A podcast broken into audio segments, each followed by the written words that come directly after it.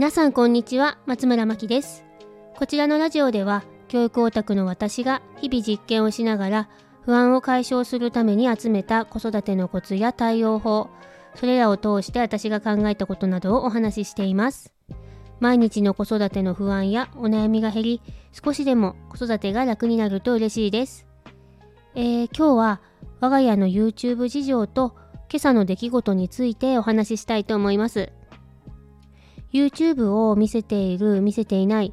ご家庭によって様々だと思いますがうちはご褒美的な位置づけで YouTube を見ていまして、えー、本当に大好きなんですよね。見ているものは大好きな電車関連とゲーム実況かあとヒカキンさんとかはじめ社長さんとかのあの面白そうな企画の動画を見ています。見るタイミングは1日に2回ありまして、朝の準備が全部終わって学校へ行くまでの間と、1日のやることが終わって、えー、8時までの間という感じで一応決めています。とはいえ、ガチガチのルールにはしていないので、例えば8時になったからきっかり見るのをやめるというわけではなくて、えー、あと少しで見終わるなら8時を過ぎても見ていることもありますし、休日は平日より多く見ることもあります。で、えー、視聴する媒体なんですが、これに関してはいろいろ試しまして、今は一周回って、えー、テレビでの視聴に落ち着いています。というのもタブレットで見せていたんですが、タブレットと目の距離が近いことが気になってテレビで見ることに変えたんですね。そしたらえー、テレビは充電がなくなることもないし気軽に見れるからなのかあの見る時間が増えてしまいまして、えー、その後またタブレットで見ることに戻したんですね、えー、そうしましたら今度はあまり見てほしくない動画を見ていることに私が気づけなくて今は簡単なルールを作った上でテレビで見ています、えー、で、え1週間くらい前だったんですけどヒカキンさんが動画と SNS のあの配信を何かの準備で少しの間お休みしますっていう動画がアップされていまして息子がどうしてなんだろうって気になってたんですね。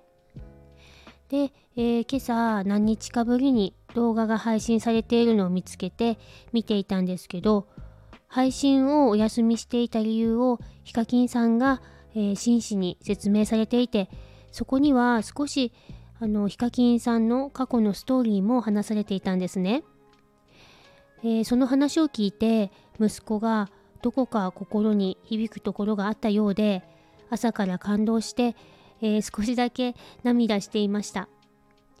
で、えー、ネタバレになるのであまりお話できないんですけどあのカレンダーの5月9日に印をつけて楽しみにしているという感じです。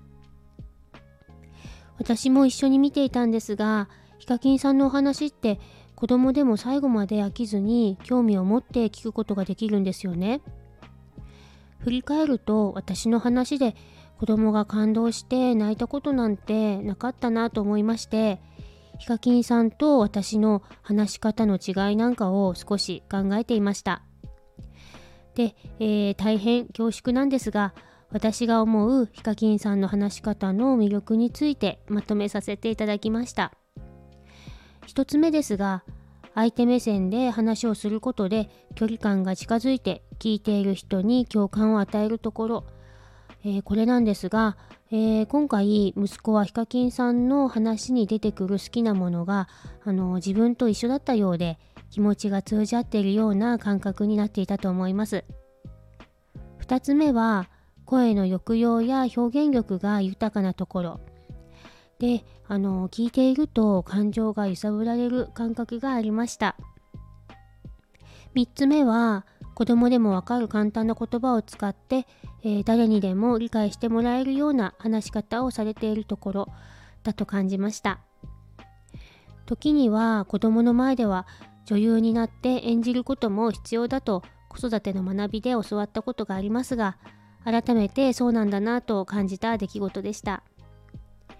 難しい言葉を使わず表現豊かに共感してもらえるような相手目線の話し方ができたら子育てに限らず対人関係やこうしたラジオの配信でもよりよく変化していけるのかなと思いました。ということで、えー、今朝はいろいろな気づきがありましたが子どもの反応ってあの忖度なく正直で素直に感情を表現してくれますので見ていると大人が気づけないことに気づくきっかけにもなりますね。こちらのチャンネルのご感想、ご質問などありましたらコメントやレターからお待ちしています。それでは最後までお聴きいただきありがとうございます。松村真希でした。